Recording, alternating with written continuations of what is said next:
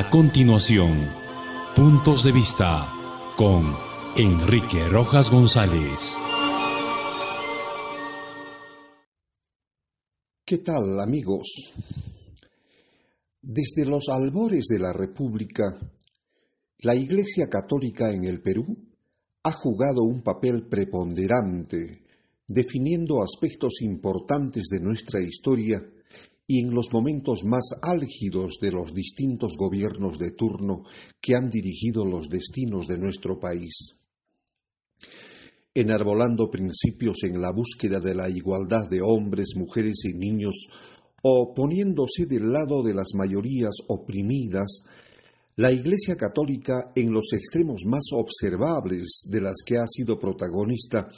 ha sabido también inmiscuirse en el contexto político, algunas veces apoyando a través de sus más connotados representantes posiciones discutibles de gobiernos que no nacieron precisamente en las urnas, sino que, como fue habitual en nuestra historia, fueron fruto de golpes de Estado,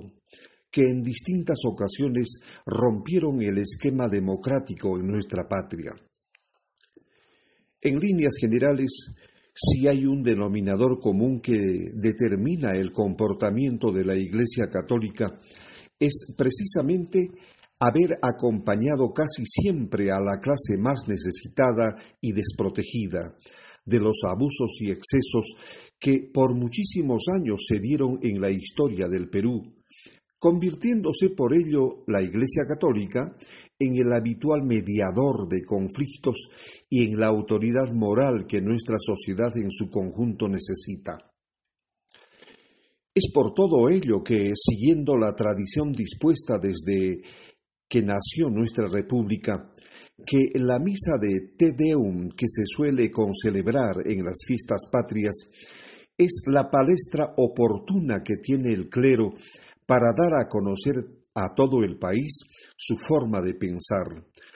su posición en el contexto político y el papel mediador que por años ha sabido mantener en la historia. El pasado 28 de julio, la Catedral de la capital de la República ha sido testigo de las palabras que en su homilía el arzobispo de Lima, Carlos Castillo, pronunció haciendo alusión al papel que le cupo cumplir en su oportunidad al general San Martín, tomando decisiones que trascendieron en nuestra historia y que hoy recordamos todos los peruanos. San Martín decidió retirarse para que no se retrasara el proceso republicano. ¿Acaso no es también urgente hoy este desprendimiento? Se preguntó muy resuelto el arzobispo Castillo, que sin lugar a dudas fue la indirecta más directa dirigida no solamente al presidente de la República presente en esa ocasión, sino también al a los ministros y congresistas que asistieron al evento religioso. Cierto es que desde donde se lo mire, la homilía pronunciada por el arzobispo Castillo ha servido para endilgarle al presidente Castillo su falta de desprendimiento al no dar un paso al costado y permitir que otro gobernante asuma el cargo. Pero sutilmente también el mensaje fue dirigido a los ministros y congresistas que insisten en prolongar la agonía de este nuestro país. Renuncia corrupto, le gritaron los integrantes de la oposición al finalizar el discurso del presidente en la sesión del Congreso. Desde nuestro particular punto de vista, creemos que en los momentos tan álgidos que vive el país, el desprendimiento al que hizo alusión el arzobispo Castillo debería ser asimilado por cada una de las personas que integran tanto el Ejecutivo como también el Legislativo. Porque, como van las cosas, todos ellos son responsables de la crisis que padece nuestra patria, y por ende padecemos todos los peruanos.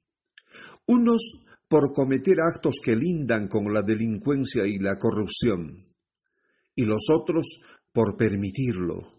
haciéndose de la vista gorda para no investigar y sancionar, por una simple cuestión de supervivencia y por no soltar los privilegios de los que gozan durante cinco largos años sin productividad, exaccionando nuestras arcas tal como lo vienen haciendo hasta hoy. Los millones de peruanos que observamos sorprendidos los incidentes suscitados en el Congreso de la República, no entendíamos cómo es que aquellos que viven permanentemente bajo un techo de vidrio tuvieron el descaro de utilizar el término de corrupto cuando pesa sobre ellos tremendas denuncias de corrupción cometidos en los años que fueron gobierno y en los años que dominaron a rajatabla nuestro Congreso.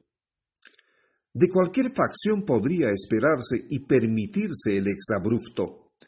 pero no precisamente del grupo que lo protagonizó. El burro hablando de orejas, dice un refrán popular, que grafica con claridad la forma en que algunos tratan de endilgarle a otro su responsabilidad, sin reconocer el suyo. Y todo ello no hace sino recordarnos que no es bueno ver la paja en el ojo ajeno teniendo una viga en el suyo intentar hacer comprender al presidente de la República, a sus ministros y a los congresistas que el desprendimiento se da solamente en hombres dignos y con solvencia moral, algo que, desgraciadamente, no es posible encontrar en este gobierno.